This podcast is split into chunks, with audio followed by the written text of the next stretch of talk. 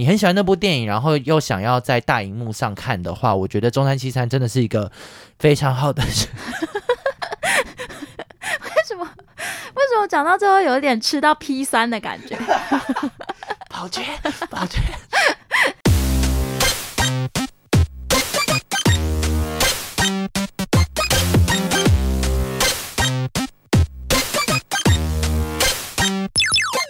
求生问不找关落音，鬼话连篇听关落影。大家好，我是罗斯，我是克里斯。中原标准时间现在是晚上十一点三十七分。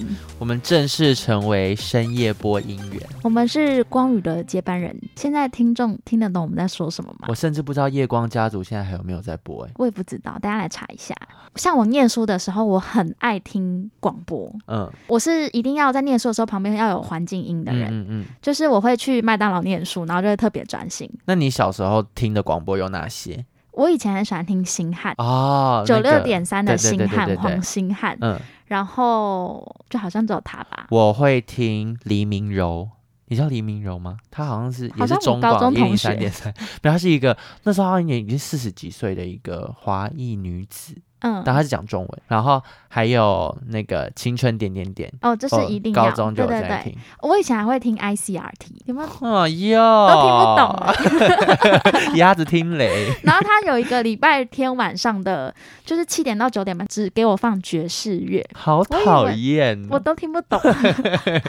我只是需要一个环境要有声音而已，一头雾水。对，一头雾水。那我们今天为什么会这么晚才开始录音呢？因为我们两个真的很忙。时间都不上来，像我明天早上六点就要出发去嘉义。我要去爬山。我们录音的这个当下，就是明天开始是五一连假，对，我们用这个礼拜五的小空档啊。但因为我今天跟朋友晚上又有饭局，推不开，所以我们今天等于是我刚刚跟朋友聚完餐，然后立刻冲来罗斯家。还好我们省了一笔小书屋的钱。刚开始那个要花钱录音的时候，会觉得心很痛，但到最后已经变常态，就我们好傻。但我到现在都还有坚持，就是我们要找，我都是只租小书屋最便宜的房间。哦不能超过一百七一个小时。我以为我们是花钱不眨眼，我们眨到不行了，我那个眼睛快闭上了。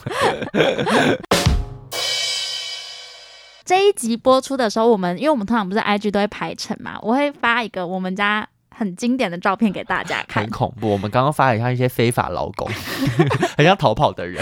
因为我只能先预告，克里斯只要来住我家的时候，都会穿我的睡衣。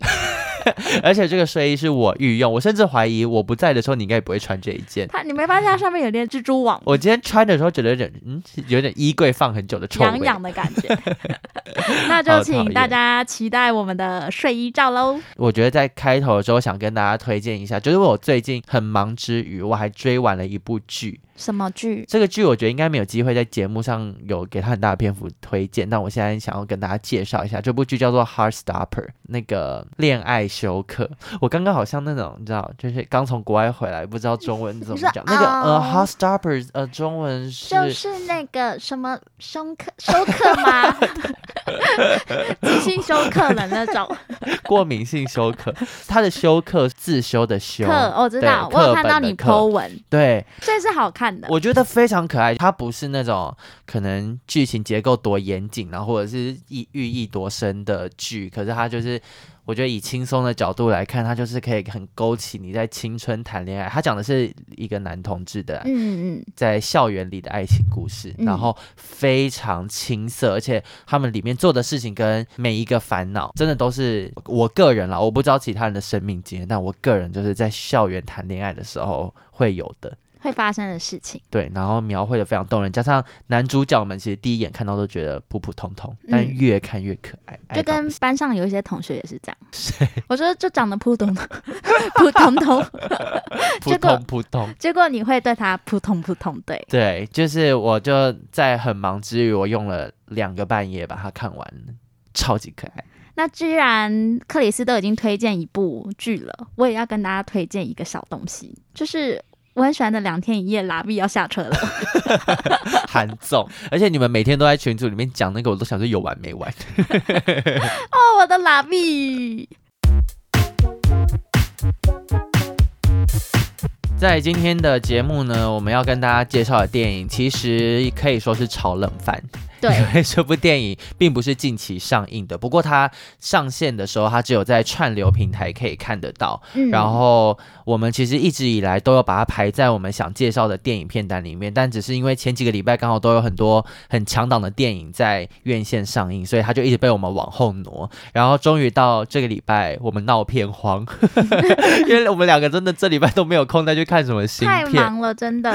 对，所以我们就决定把，终于要把这个压箱宝给拿出来。那它就是在今年的应该是三月份的时候就已经在 Disney Plus 上架，而且它一上架就破了 Disney Plus 的首映记录，它就是《青春养成记》。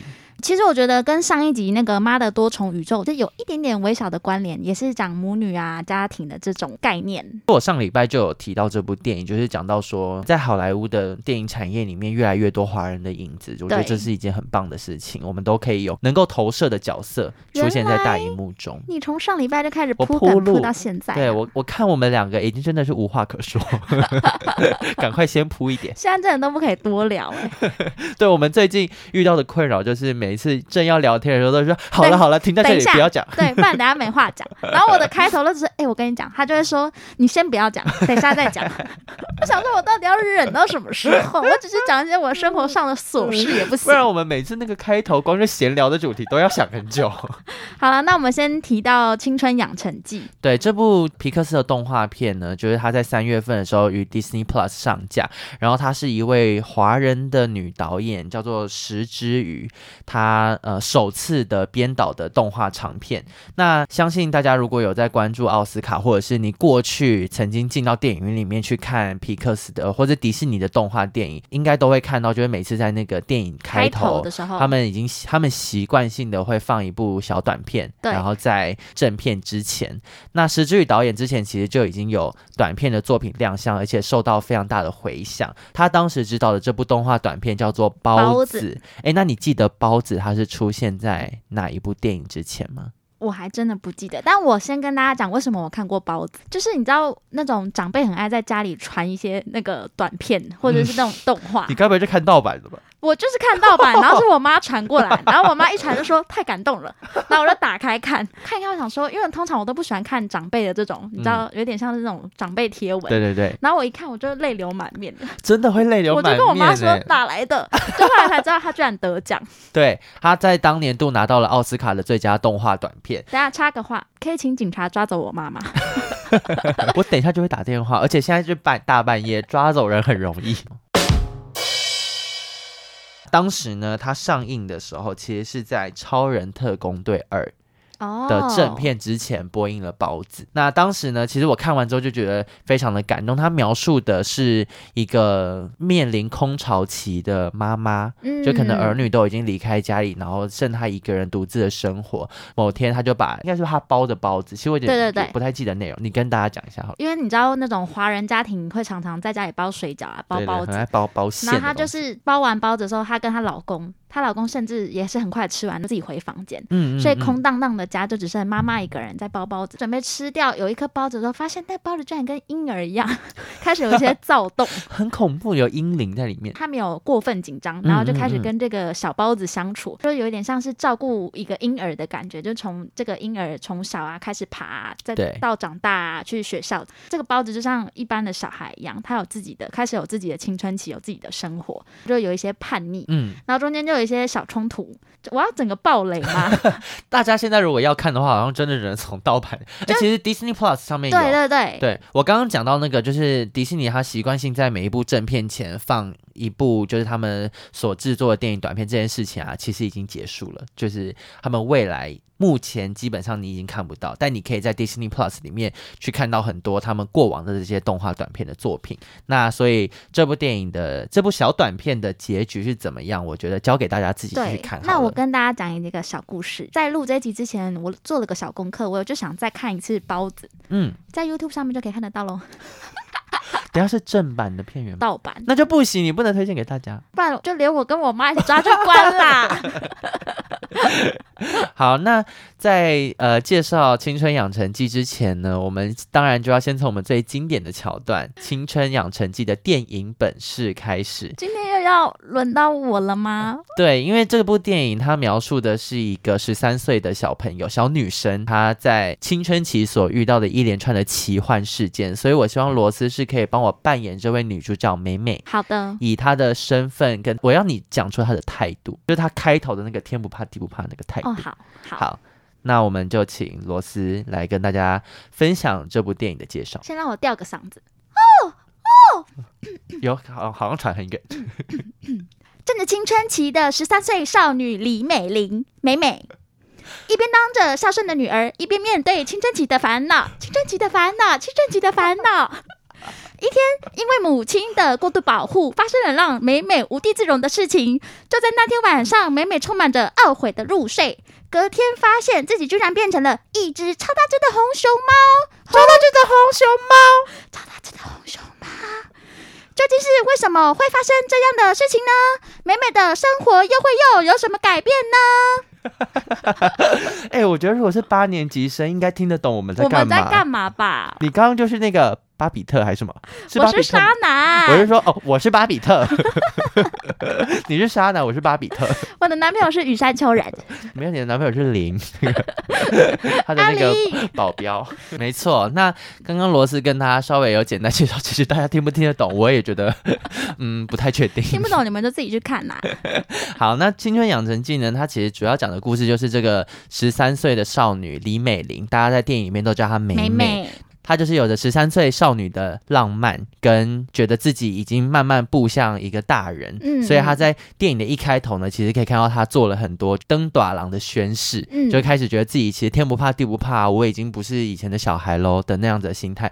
但是她她有很重的家庭观念，即便她在外面的形象可能是很风趣，然后或者是很独立的样子，可是其实。当他想到他自己的家人的时候，他是会有跟他在外面很不一样的表现。那你有没有觉得美美的造型跟我有点雷同？美美跟你最雷同的地方就是她的包包上绑着电子鸡，好可怕！我那时候一看的时候就觉得好恐怖，而且我觉得她跟你我刚认识的你的那个造型很像。你说短头发？对，而且美美那个外套我也有。说实在，那你看现在的我的眼镜跟美美是不是一样的？好恐怖啊！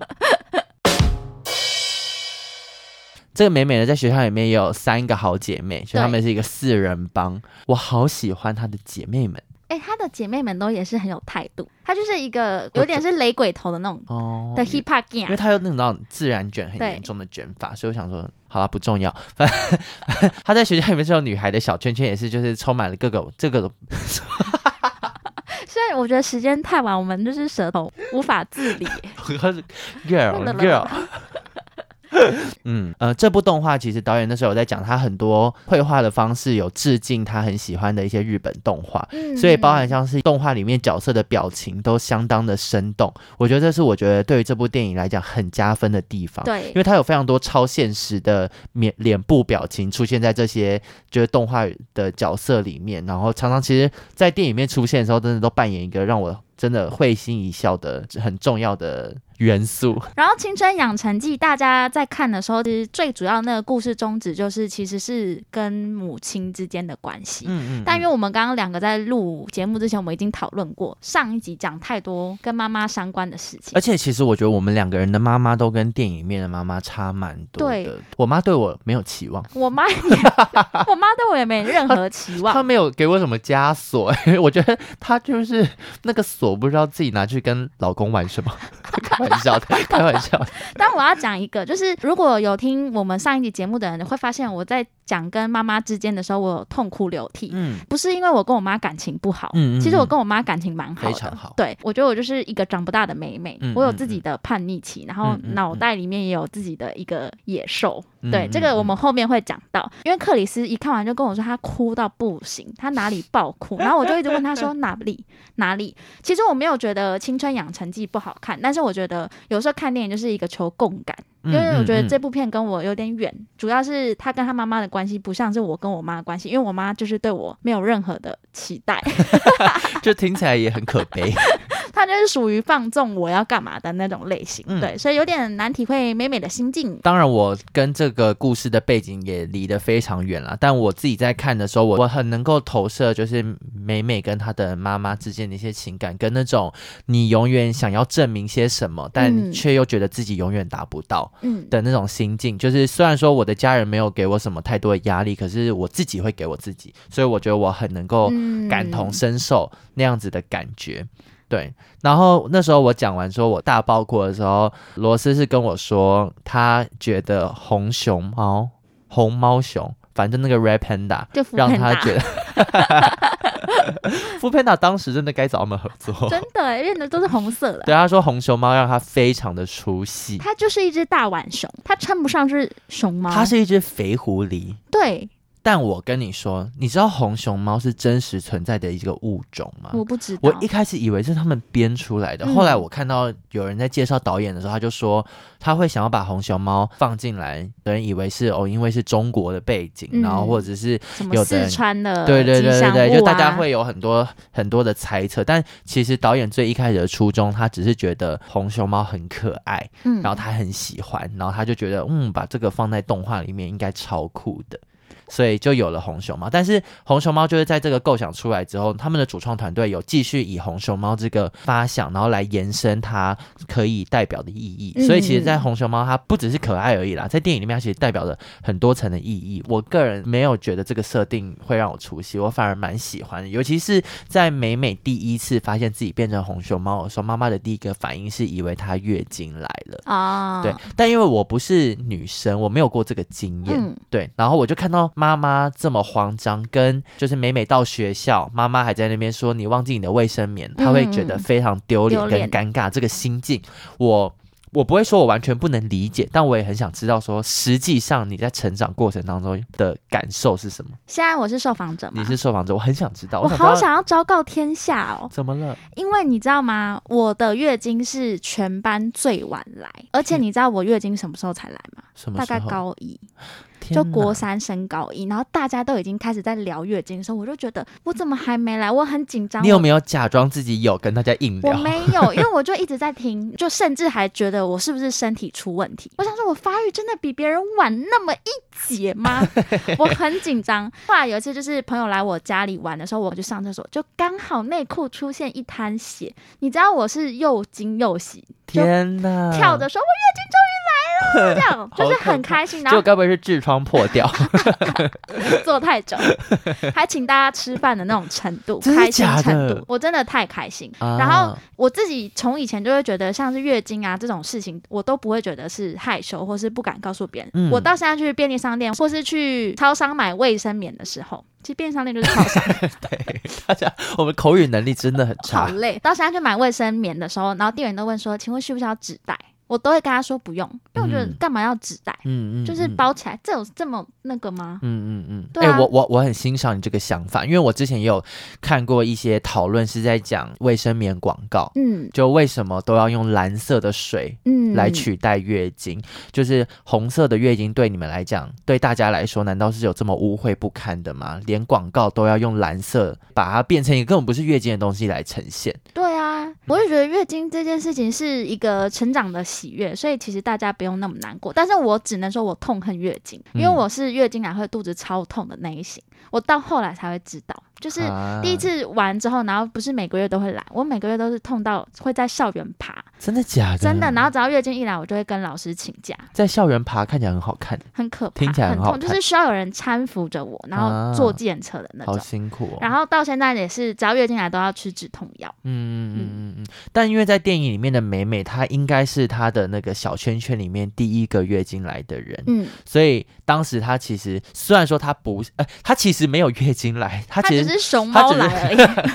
对，我刚才想说，我跟你看的是同一部吗？她没有月经来，就是当时妈妈是以为她月经来嘛。第一个事件的引爆点就是妈妈以为她月经来，然后要拿卫生棉到学校给美美。然后美美那时候心里面就非常的紧张，她不想她妈妈讲出 tampon，嗯，卫生棉这个词，嗯，对。然后当妈妈冲到学校把卫生棉拿出来的时候，是所有的同学都在嘲笑美美。所以我那时候才看到的时候，才会想到说，对于一般的可能女生在成长的过程当中，在面对第一次月经来的时候的那种羞耻跟尴尬的感觉。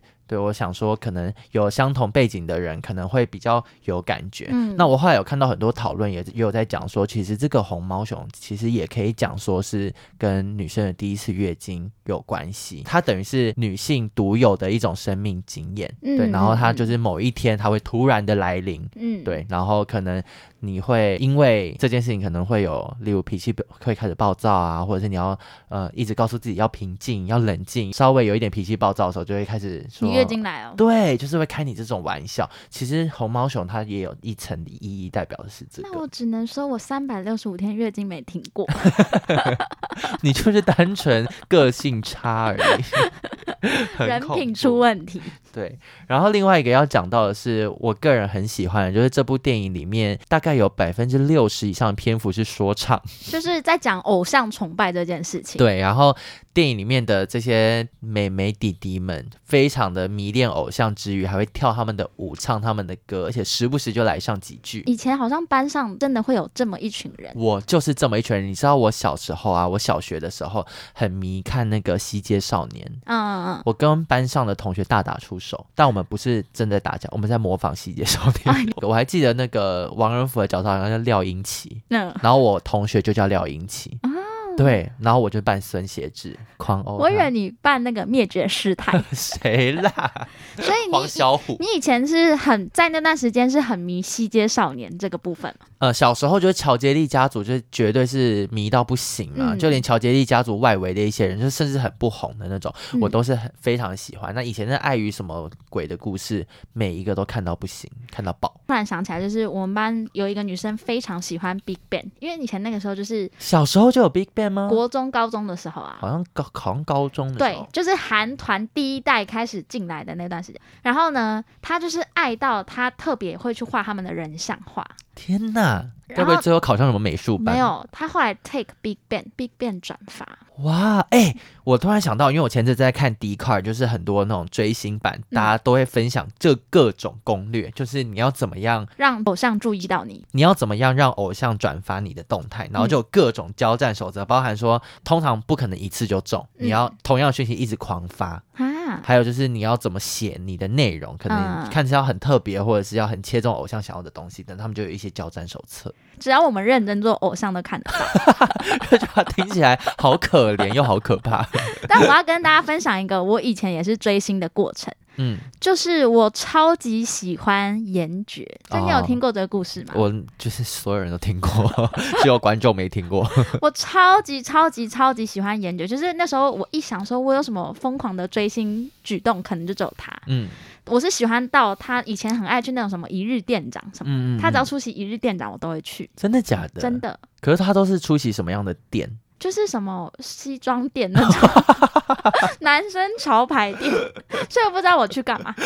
从小就喜欢 cosplay，然后我身边没有一个人喜欢他，所以我会自己很孤单的去听他的演唱会。严爵对，在我成长过程当中，他真的也是蛮偏门的，就是偶像，嗯，很默默的类型，就喜欢到他之前有出一个活动，是只要前一百名买他 CD，生日的时候他就会唱歌给你听。嗯嗯嗯。然后我那个时候错过电话，后来我才发现。对，有这个活动，我一直哭，一直哭，一直哭，一直哭，哭到班上同学每一个人集体帮我打电话给相信音乐，他那时候还在相信音乐，嗯嗯嗯，私讯他的粉专就跟他讲说，就是有一个谁谁谁，然后没有接到你的电话，可以麻烦你再打一次嘛，嗯，就后来他又再打来。是不是很感人？所以你有跟严爵本人通过电话？我没跟你讲过吗？没有，我没有、这个。有啊，我跟他通过电话。那你们讲？我那个时候还在那个飞哥补习班，就英文。嗯嗯嗯、那时候是下课的时候我在睡觉，然后电话就响了，就想说喂。谁啊？因为那时候也是一直哭一直哭。他说：“哎、欸，方吴吗？我是严爵。” Oh my god！然后我就想说你屁，我还跟他讲说你屁嘞，我已经够火，我就是没得接到电话还这样闹。他就说：“听你朋友跟我说你没接到我的电话，你很难。”我就想说，该该不会是真的吧？然后我眼泪又开始流下来。然后他就唱了一整首的生日快乐歌给我。我的天哪！最后就说希望你那个学测可以考得到你理想的学校，这样。哇！我今天能走到这一步，有一部分都是我，我光宗耀祖，就可以跟自己偶像讲到话，好好哦。我从小到大其实我不太追星，就是我没有什么喜欢到要去听什么演唱会、签唱会的，几乎都没有。但我在看《青春养成记》的时候，有一幕我非常印象深刻，是。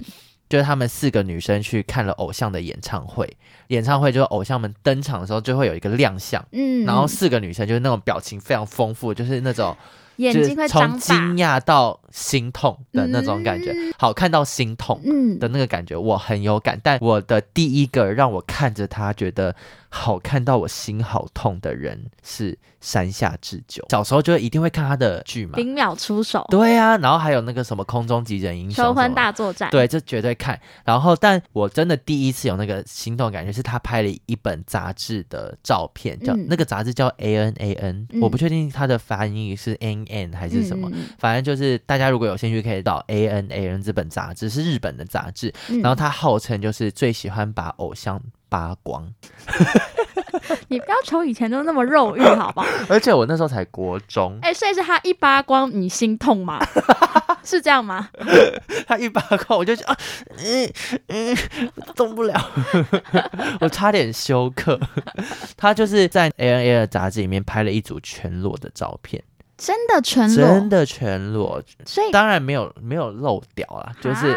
哈个屁呀、啊！人家是杰尼斯偶像，但有露屁股，完整的屁股。他屁股感觉就很好看。然后他那是跟一个就是那种西方的女模特一起拍，嗯、就两个人就是很亲密的那种。你刚刚说西方很像什么童话故事或神话故事？西方的维纳斯，那个女生哎、欸，还真的有点像，就是那个西方脸孔的那种女模特。嗯。对，她就是我第一个，我觉得我有喜欢到心痛，而且我那时候还有被我同学发现我在看她的照片，阁下是有一些小反应了吗？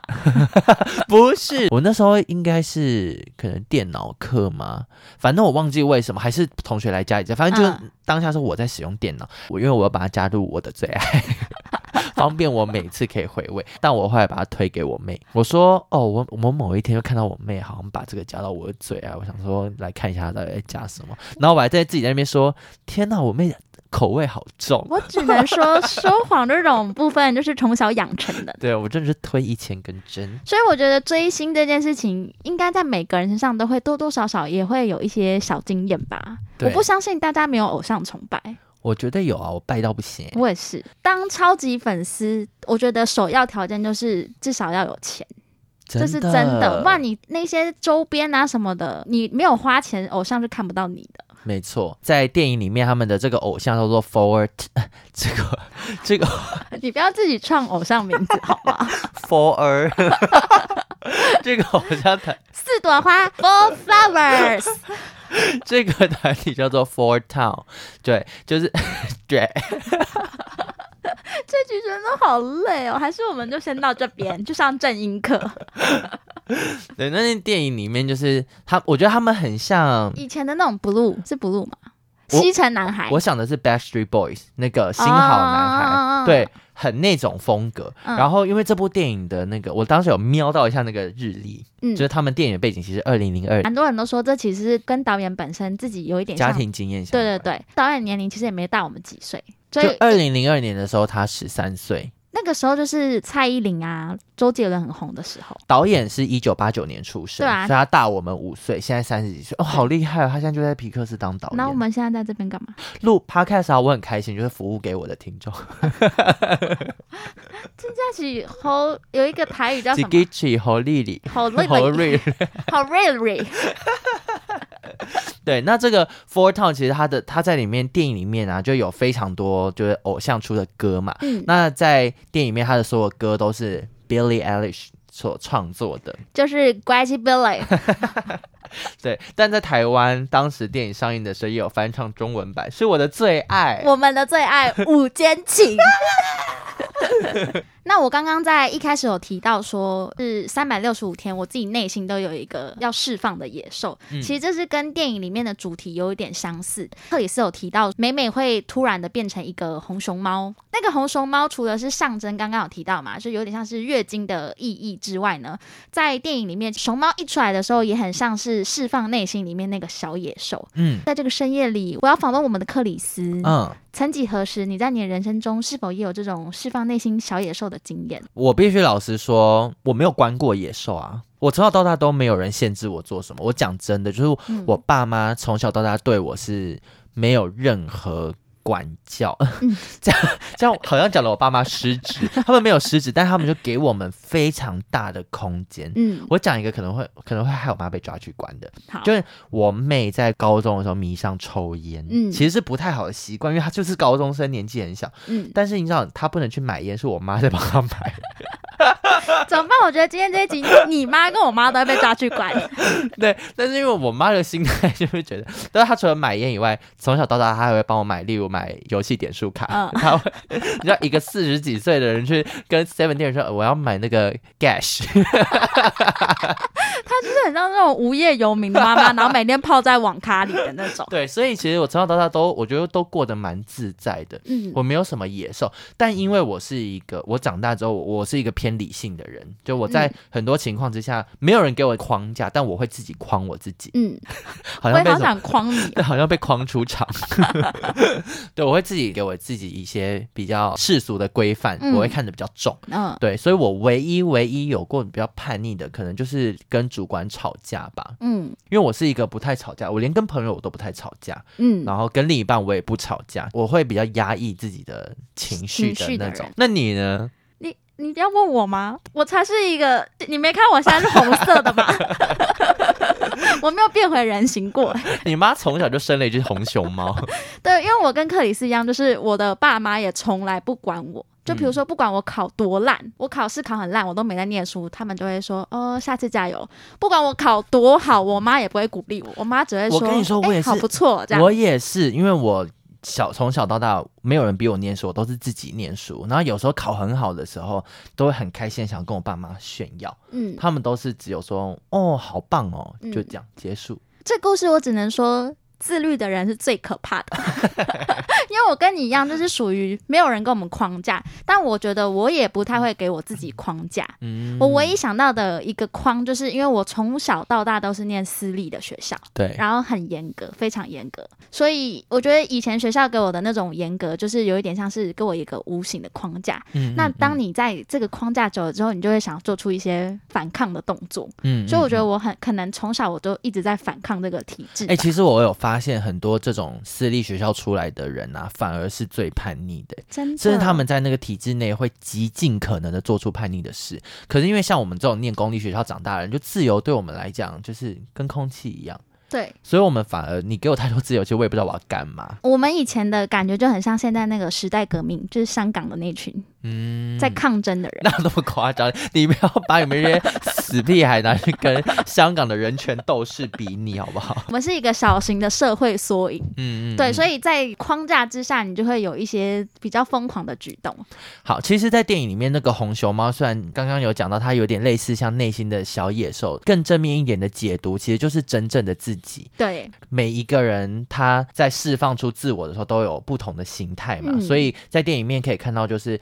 会变成熊猫的这个原因，其实是来自妈妈这边的历代的遗传。那每一个妈妈，他们在青春期的时候，都曾经经历过变成红熊猫的这个状态。对，那每一个人红熊猫的呃出现的形态也都不一样，性格也都不一样。他们有一个共同点，就是在电影里面，美美最一开始发现自己可以控制她，不要时不时的就变成红熊猫。最大的原因是她想到她。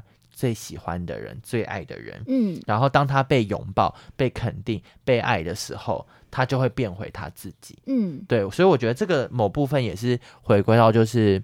当我们能够去接受自己最真实的样子，然后当你知道身边也有人支持你做你自己最原始的样子的时候，其实那才能够让你最放心、最平静的做你自己，而不是你想到做自己就只是想要暴冲跟叛逆。哈，怎么办？我在省思我自己。然后我觉得还有这部电影其实有传达一个寓意，是我自己很喜欢的，尊重每一个人怎么选择自己过生活的方式。对，在电影里面变身成红熊猫被视为是一个需要被处理掉的状况。嗯，就是他们要进行一个仪式，让红熊猫可以永久的脱离美美的身心灵。对，但是美美最后她选择跟这个熊猫共共存。她选择跟这个熊猫共存的同时呢，其实他们家族的其他女性都是要跟熊猫告别。对，他们都选择跟熊猫告别，只有美美一个人选择留下来。就是在电影里面，其实这些都没有对错，没有人说。释放出红熊猫，或是做红熊猫才是正确的。嗯，就他没有在鼓励这件事情，但他讲的是每一个人都应该要，就是能够活出自己最喜欢的样子，然后身旁的人无论如何都不应该去插手干涉别人的人生。对，因为这就是我们一直以来我们两个的初衷，就是其实这个人生就是我们自己的。对，所以其实我长越大越不会觉得。哦，别人的哪个举动怎么样？如果是我可以感受到很明显的恶意，这种我当然还是会不爽，还是会影响我的情绪。但大多时候，就是如果只是做出的选择不同，我觉得即便我不能理解，我也都能够同理他。就是我我不会觉得什么样的选择才是对的。我跟你有的时候一样，有时候不一样。我看不惯，我就在心里想说，我觉得，因为我觉得你是蛮常看不惯，怎么办？我整个人好哦，几个，就是你，你情绪比较常受到波动。我才是应该要跟这个熊猫告别的人。不会啊，他已经缠着我二十八年了。真的是 leave me alone，而且你的熊猫感觉超肥大，就跟电影里面妈妈人的质一样。我觉得我的熊猫可能占整个北美洲。你每次变熊猫的时候，都是真的想摧毁一切。我是哥吉拉那种大小，我们都深受其害，超级无敌可怕。还有一个议题也是想要跟大家讨论一下。我那时候看完啊，然后我就在 PTT 上面看到蛮多人在讨论这部片里，其中有一个观点我觉得蛮特别，他就说剧情里面的妈妈，亚洲妈妈就有一种控制狂加情勒的特质。嗯，然后很多人就在下面有留言，就说爸妈做错事情，但是有跟自己小孩道歉过的经验。你们有这种经验吗？我有哎、欸，你有？嗯，我妈妈跟我蛮常跟我道歉的、啊，就是我爸妈都不是会说出，就跟你吵架吵到最后说我是你妈，他们会这样？不会，不会，嗯，几乎没有啊，可能偶尔还是有脱口讲出一两句。嗯，我印象最深刻的是我爸，就是有一次我跟我爸大吵一架，忘记在吵什么了，一我跟我爸很常为了很无聊的事情大吵，嗯，吵到最后激动出他打我一巴掌，嗯，然后我一看到我是。摸着我的脸，琼瑶式的跟他说：“你打我巴掌，你打我巴掌。”然后我就立刻冲到房间，把门锁起来，然后大爆哭。嗯，然后我爸就在外面狂敲门，说：“平平，对不起，爸爸错了，对不起，对不起，你开门好不好？爸爸跟你道歉，对不起，对不起。”这样，我就是哭到就整个人喘不过气，然后我爸就门就被我妈打开，然后我爸就冲进来抱着我，然后跟我妈说。他喘不过气，他喘不过气。然后我妈旁边好像，我妈好像旁边缝衣服还是干嘛？她说她没事啦。哦，你妈好像李康生哦，好像好像哦，就是我印象最深刻的道歉。但其实我从小到大，我爸妈是都会认错的。因为我爸妈是从来不道歉，但是因为我们家的情况是，我们家每个人都很像朋友跟同学，嗯嗯，就是你有看过，有有有，对，所以我们就会有一种，比如说我跟你吵架之类，我也不会真的道歉，但是我们就会默默的。用一件事情说，哎，好啊，那不然明天去吃什么？给彼此台阶下。对，然后就谈一个话题，然后就是不要再纠结在这里面。所以我们家人基本上都是不会互相道歉，就算是今天是我的错，我好像也不会道歉，但我就会用另外一种方式带过。嗯。我觉得这样也就够了。对，好像也不用再多说什么。道不道歉其次，但愿意给彼此台阶下，或是愿意用另外一种方式表达你的亏欠，我觉得这也是很棒的方式。我们整个家庭都在练习做一件事情，就是我们生气或干嘛吵架，我们不道歉。但是我希望，就是今年的目标，我们可以尽量的试出一点善意或爱意。嗯嗯，这是我鼓励的。我刚刚听到你说你们在练习一件事，我原本是想说，应该是不要再用丹田说话。你们家的人都好吵，讲话都好大声。我们家的人讲话，大家都说。他们在吵架？没有，我们平常就是这样，大声到，因为我偶尔会入住那个罗斯家，我真的大概七点会起床，因为他们家爸妈聊天都好大声。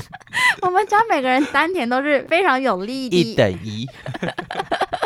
很恐怖。好了，那最后来总结一下这部电影，就是我觉得在《青春养成记》里面可以看到，就是传统华人家庭的缩影。其实我觉得以现阶段来说，在我们自己这个年代成长的背景来看的话，其实基本上应该不太容易看到这样家庭的缩影，至少在我们长期应该都不太看得到，就这么传统跟。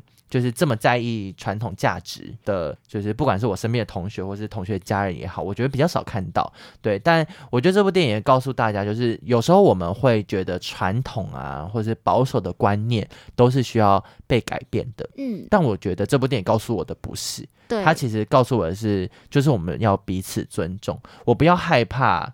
突破，但我们也尊重不想突破的人。嗯，对，但就是真的是彼此用尊重的方式一起共存。就我，你不用试图要告诉我什么才是对的，那我也不要试图改变你。那这部电影现在可以在 Disney Plus 上面都可以看得到。然后希望大家听完我们的介绍，这部电影算是很值得大家看了。我觉得要要笑有笑，要哭有哭。对啊，虽然你没哭，我哦，你说我没哭。对啊，哦对，其实我哭点那么低，我居然没哭。但就是因为。你也懂得，我就是跟美美有点差太多，看美美有点在看别人的人生，只有长得像，其他都没有，但是还是非常的推荐大家要记得看这部《青春养成记》。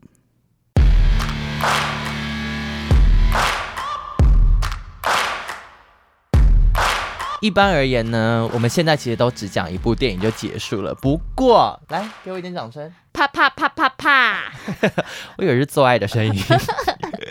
我们呢，开始有干爹爹，耶、yeah!！我们这个月开始呢，我们和台中的中山七三影视艺文空间合作。中山七三呢，它其实是在台中市区，而且非常临近台中火车站的一个艺文空间。然后这艺文空间呢，平常都会举办一些文青最爱看的展览啊，然后它在讲座啊之类的。对对对，但是它同时也是一个电影的放映空间。那它常常会有一些非商业类或者是艺术类型的电影会在中山七三上映。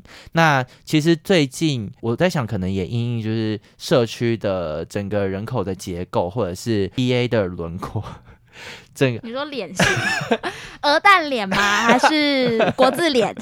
就因应整个就是人口的结构，所以他们其实。已经也不这么的局限在非商业片的选片上，电影放映上，嗯，对，所以其实现在也有蛮多，可能大家曾经有看过一些很经典、大众熟知的电影，都会在中山七三放映。那从这个月开始呢，我们每个月会介绍一些就是在中山七三有放映的电影。对，对，那简单跟大家介绍一下，中山七三其实在电影放映上有蛮多不同的主题的，大家都可以在这些主题里面去找找看有没有自己想看的电影。那因为通常这些放映的电影通常是已经下档，然后或者是可能在台湾放映的场次非常少，所以如果你很喜欢那部电影，然后又想要在大荧幕上看的话，我觉得中山七三真的是一个非常好的。为什么？讲到最后有一点吃到 P 三的感觉？宝娟，宝娟，让我延续你接下来的精神吗？我刚刚讲什么？哦，中山七三真的是一个非常好的选择。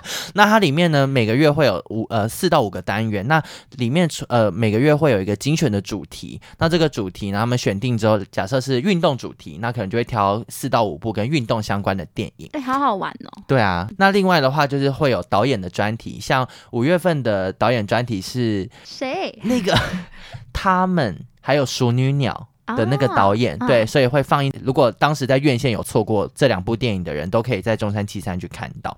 那另外的话，再再来会有首轮的艺术片。那首轮艺术片，他们挑选的都会是近三个月内在台湾有首映的上映的电影，那或者是说上映了很快就下档的。嗯，对。那再来的话，就是呃有一个经典的单元，那主要的话都会是数位修复的电影，像前阵子他们有播放了《盛夏光年》。嗯，这这个 part 是我最爱，我好爱看修复片。真的，我也是。然后最后一个，我觉得是最特别的是台中拍。台中拍的单元就是在电影里面有在台中取景，或者是有拿到可能台中影视发展基金会的补助，都会在他们这个选片范围里面。那很多人都会说，台北文青就是会有很多资源呐、啊，有各大影展都会在台北举办，所以台北人就是要看影展啊，或是看一些艺艺术片很简单。哎哎哎，现在台中就有一个这么好的地方，你们还不去看？我在跟谁喊话？我的听众，如果你有台有台中人在现场的话，真的是去走一喊个声，你喊个声，哎，因为那个中山七三的窗口那时候还有跟我说，还有想过要不要来做一个，就是我们的那种特别活动，就是只要是我们的粉丝到现场，然后跟柜台说，例如说求神问卜找关洛音，然后他就可以获得一个小赠品。然后我，我跟他说，我们有不要不要不要。我说好尴尬，如果到时候都没有人的话，哎、欸，他如果真的做这个活动，我要把我毕生积蓄拿去 PTT 上面买那种你知道 排队的攻读生，然后我会叫他们指定，就说马上给我到中山七三的柜台去喊一段话，求求问不找关落音，然后柜台要说鬼话连篇听关落音。到底哪来的术语、啊？哎、欸，如果我们台中粉丝有累积到一定程度，我就要来玩这个，这蛮好玩，好好玩哦！我到最后自己假扮成 粉丝过去。我们怎么那么可怜？好了，那今天我们首先就要来介绍一部是在首轮艺术片。这个 part 的其中一个节目，呃，对，那这个电影其实现在还在院线，但它的场次真的非常少。对，那现在呢，在五月份也会在中山七三放映。没错，这部电影呢就叫做《阿爸休假中》。是一部韩国片，我知道听起来很像我在开玩笑，但是它其实 我也没有这样觉得。哎、欸，你不觉得就是看这个片名，我会觉得是一个快乐的片？你有觉得吗？我好像没有特别，可是休假中我就不觉得是快乐，我我会直觉的就想到离职。啊，我以为是就是阿爸怎么休假，或者是死了啊？阿爸就那个啊，躺着就死了，就去休假。可是因为他的海报笑得很开心，然后我就觉得他可能刚退休，有一个自己的长假这样子。人生。结果一看不是哎、欸，片也是我跟克里斯我们在录音之前就是有很认真的看完这部片。嗯，那稍微介绍一下，其实大家对一般韩国电影来讲都是会觉得那种是大制作，比如说是《寄生上流》啊。应该说以在台湾能见度比较高的电影主要是这些了。这一次中山七三有放这一部片，哎，中山七三好难念。我刚刚就说很难念，但又不能只讲七三。中山七三放这部片，我觉得是对台中人一个非常大的 respect。他就是要你们来看。对。然后呢，这部片它的预算其实一看就知道是那种独立的小制作的电影。对，因为这部电影其实是。一位女导演拍摄的，然后这位女导演呢叫做李兰熙。那这部电影是她的第一支剧情长片，对。然后她首次就挑战了自编自导。这部片之前在女影，就是女性影展的时候就有播过。嗯哦、那她在女影的时候，片名是叫做《长假》。然后只是片商代理之后，他就是把它改叫《阿爸休假中》。哦。然后它是一部预算大概不到三百万的台币所拍摄的电影。哇。所以其实，在电影里面的场景，你可以看到大概就是那一些。嗯嗯嗯。就是点到点，它没有过多的场景变换，演员也是大概五根手指头数得出来的人。嗯嗯。好，简单跟大家介绍一下这个故事剧情。男主角在福是一个四十九岁的那种跟一般普罗大众的爸爸一样，那他卖命超过了二十年，却无故遭到公司解雇。然后呢，他就跟工会的伙伴一起抗争，就是有点像那个巴奈那样搭一个棚子。他又在巴奈。对，搭一个棚子在路边抗争。然后这个抗争总共抗争了一千八百八十二天，这是真实的故事，就是他的灵感是来自一个真实故事改编的。对，那他就是极尽所能的想要争取这个他本来就应该拥有的劳动权益。结果没想到呢，这个官司一直失败，一打打超级久。对，那剧情就是琢磨在他跟这个打官司的过程，还有以及他跟他自己女儿之间的家庭关系。这部电影当时会很吸引我，是因为它是南韩的真实事件改编嘛。那这个故事的真实事件呢，其实是在二零一九年才正式落幕的一个，算是近期南韩最著名的劳权抗争的事件。那它的故事原型是一个南韩的吉他公司，在电影里面是好像是家具公司嘛。那对对对，但故事的原型是南韩的一个吉他公司，然后当时呢也是引发了一个大规模的解雇事件。当时有六十七个被解雇的员工，他们组成了自救会，然后开始发起了这个劳权的抗争。但因为这个官司实在打得太长了，最后最后抗争总共持续了十三年。然后才终于他们和资方和解，而且抗争到最后啊，从原本的六十七人也只剩下三个人，跟电影里面一样，就最后只剩下三个人死守在原地。那不得不说，其实这部片呢，有让我一种在看公式的感觉，就是公式的人生剧场的片子，嗯嗯嗯，他们都有一个共同点，就是那个镜头会很长啊，然后很写实，可能没有什么过多的情绪。但是是一个很完整的故事，所以其实看完你一开始，我觉得如果不太习惯看这种独立电影，或者说比较偏艺术电影，你可能会有一种觉得我看了什么。但其实看完你会知道你到底看了什么，而且那个是要在你内心要消化一一段时间，你就可以有所领悟的感觉。我最喜欢就是看这个爸爸跟女儿们之间的互动，就是当他在外面可能花了很大的力气争取自己的权益，但回家要面对的是女儿的质疑。其实我不觉得这在这故事里面有任何的谁对谁错，我也可以同理在故事里面每一个人的立场。对，我觉得这部电影很适合给大家看完之后好好思考。然后你可以很中立的以一个真的是旁观者的角色看这个家庭，或者是。中间发生的故事，但你也可以很进入每一个人的世界里。在韩国，如果是像拍这种长镜头的独立电影，大家最常知道就是像洪长秀，因为洪长秀他也是在这种电影大赏里面常常会得奖，那他也有曾经大。夸奖这部片，就是说是一个新秀的导演，嗯、可是他居然有这种能耐，可以拍出这么看似平淡，但是感情很丰富的一部电影。对，《阿爸休假中》其实，在电影圈里面已经备受盛赞。那现在要什么时候或者在哪里才可以看到这部电影呢？虽然说《阿爸休假中》在四月二十号其实有在全台上映，可是它上映的戏院跟场次真的非常少。少少我今天看有吓到，想说，哎，才首周，它的那个每一天的。放映厅数跟场次是全台可能只只找得到两场之类的，嗯、对。那我在这边也跟大家介绍一下，中山七三呢，在五月份它有三场的放映时间，不过很可惜的是，我们节目上架的时间关系，有一场我们目前是已经错过了。那接下来大家如果想看到的话呢，明天五月六号礼拜五的晚上七点半，然后还有五月八号我生日。的晚上七点半都还可以在中山七三看到阿爸休假中，但前提是我们要五月五号准时上架，大家才可以听到这些资讯。我们现在有这种厂商的这种邀请，我觉得就是必须，我们必须要，这是最低的要求。我这大熬夜都要把节目给我剪完，而且毕竟我们现在触角难得伸的那么远，从台北伸到台中，这机会可是非常的。得抓住，非常难得呢。好了，那希望大家都可以多多支持我们的这次的干爹，对，中山七三。然后，如果有机会去台中，或是你本身就是台中人却不知道有这样的景点的人啊，你们真的要去踩踩踏踏。对，然后也可以去看一下他们的节目表。如果有兴趣的话，真的可以。哎，其实艺术电影没有那么难懂，嗯、你只要看过一次，嗯、看过第二部、第三部，你就是慢慢的可以累积你。从那些从来没有感觉的电影，你会到最后，你会整个非常有感触。没错，那大家如果有到中山七三的话呢，记得要跟柜台说“求神问卜找关落音”，然后会不知道从哪里传来“鬼话连篇听关落音”。网友发问。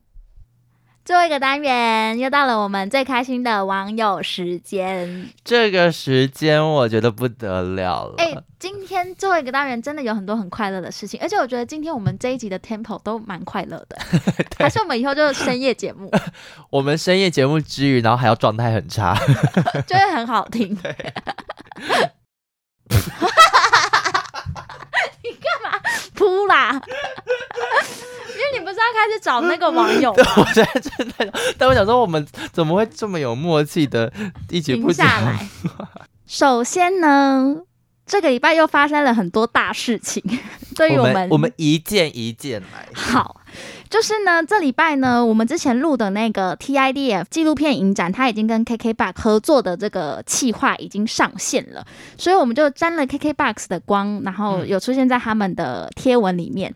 然后要提到这个贴文，因为之前有一集我就跟克里斯说，到底是谁报名都可以谁录取嘛？对，怎么那么多人录取？没有，而且加上是我们那时候粉丝才不到四十几个。我说他他有在听吗？他真的有在听吗？然后你知道那一篇贴文啊？我仔细看其他的 podcast 节目，嗯，大家都是几千几万的起跳啊，超级多追踪者，我是吓，我还想说我把我把我们放在这里面，好好羞耻哦。我跟你说，我们要脱光衣服站在那儿。大家如果有兴趣的话，都可以到 KKBOX Podcast 去搜寻那台湾国际纪录片影，台湾国际纪录。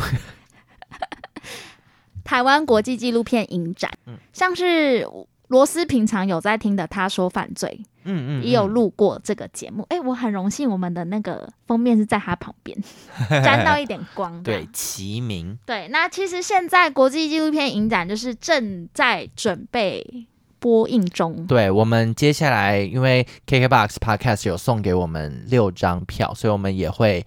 看看有哪些是我们还想要看的场次，希望可以在现场跟大家见面，好像偶像明星哦，在现场跟大家见面。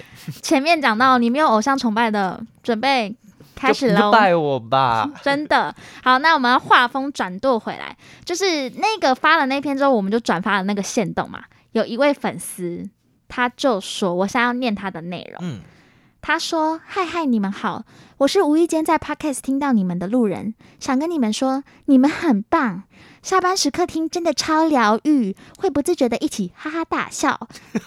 不可以，你不可以一直都用这个节奏。太轻蔑了吗？哦，好，不好意思，还没讲完，只想说你们真的是宝藏。然后我不是你们认识的朋友，是真的听众。然后笑哭的那个脸。叶天有听到吗？请叶天到底要被我们说几次？哎、欸，你好，你你讲完了吗？”哦、我讲完了，我讲完了。好，因为你知道叶天这几天又跟我喊话了。他说什么？他听完我们上礼拜的那个《妈的多重宇宙》嗯，我在此刊误，因为我有口误说电影里面那个武打的桥段是那个 Wayman 在跟很多的洋人警卫嗯对打嗯，然后我当时说了全部都是洋人，人哦，然后他就传了一个说里面明明有华人。他说没有，全部都是白人，请看屋。他说他他不是说请看屋，他讲了一句让我更气的。他说什么？下次请做好功课。怎么办？我爱上叶天呢、欸。下次我跟叶天吃饭，我会说叶天，你真的听得很仔细耶，我好喜欢这种人。但，但我看到，而且你知道他，你知道他什么时候告诉我的吗？什么？早上五点多。叶天，你在 你早上在清腔吗？清腔，清枪。然后我早上我一起床看到那些人，我整个一一肚子火哎！我立刻重听，我还先回他说：“我有说全部吗？”然后还听完说：“好，我真的说全部，对不起，我口误。” 气到不行。我们很需要这种人，没错，听得很仔细。希希望有更多人来鞭策我们。刚刚那一则的那个动态回应，我不是讲完之后，然后我就有稍微再跟他闲聊。那我跟他说，就是最后一个 part 的地方会唱名你，嗯、他很紧张的说：“不用唱名我没关系啊，真的不用，哈哈哈，哈，很害怕。”好好笑。那这边我们就是谢谢这位呵呵呵呵呵听众。谁啦？要继续支持我们呢？好，那再来就是一个让我们近期狂喜的一件事，喜到不行哎、欸！我我前几天在加班的时候啊，我的手机就突然跳出了一个通知，然后我说：“哎，First Story 寄信给我，他会寄什么？因为我们平常没有什么交流。”结果打开来发现是我们迎来了本节目的第一笔抖内。今天这期节目在此宣布由 Down 冠名赞助播出。这个要简单一开头，不行啦，这样好像他真的，我们那个冠名赞助的价码没有那么低。哦，好，虽然是区区的两百块，那个 down，它叫 down 吗？它是 down，它是 是那个黎明的那个 down。哦，down，如果你下个月发薪水，我觉得你可以抖内我们两千。居然是想狮子大开口，那他的留言呢是说他要请我们喝饮料，我觉得他是有注意到小细节，因为我们每次录音。桌上都会，都我们都有摆手摇杯。他有吗？他真的有注意到吗？不论这个金钱的多寡，有第一笔抖内，就代表我们真的要起飞啦！我刚刚以为你要说起飞啦，飞啦是一个机车的品牌吗？起飞，飞起来！为什么要起飞啦？因为上一集我才很心情很沮丧，说我们是一片歌手，怎么办？我们心情三温暖，我们的人生真的是破破折折。对啊，那像罗斯说的，就是金额不限，但有人说想要我们教学一下怎么抖内，其实就你就点那个链接，把你的账号交出去就可以抖内了。对，可我觉得如果居然已经开始到有抖内程度，我要把我私人账号放上去。我有 Line Bank，我也有 WeChat，我什么都有，因 为我不想要被他抽成。中信、富邦，我真的全部都有。如果你们需要就是免手续费的，以下可以跟我们私讯。因为平台要抽我二十趴，好贵哦。好啦，那希望大家喜欢我们今天这集节目，不用懂内，我觉得大家只要来 IG 跟我们聊聊天、交流一下，我们都觉得很开心。好，那我们就下礼拜再见喽，拜拜。